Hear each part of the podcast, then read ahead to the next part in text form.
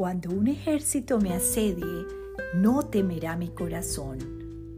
Aun cuando una guerra estalle contra mí, yo mantendré la confianza. Salmo 27.3 Amado Señor, sé que a veces mi vida es como una guerra que estalla contra mí.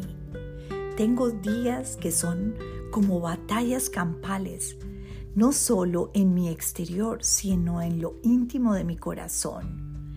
Lucho con todas mis fuerzas por salir victoriosa en los desafíos diarios, pero a veces se me acaban las fuerzas. A veces quisiera abandonar la guerra y sé que no debo hacerlo. Mi lucha es tu lucha, mis preocupaciones son las tuyas. Perdóname cuanto siento que debo hacerlo sola y olvido lo más importante.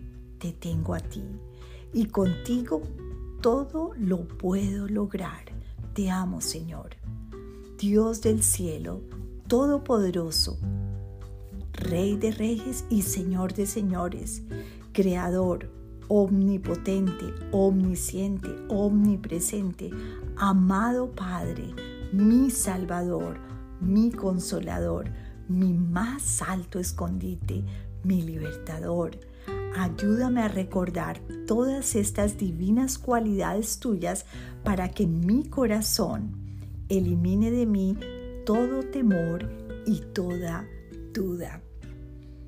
El Salmo 27 te animo a leerlo completo. Es un salmo donde podemos identificarnos en momentos de dificultad.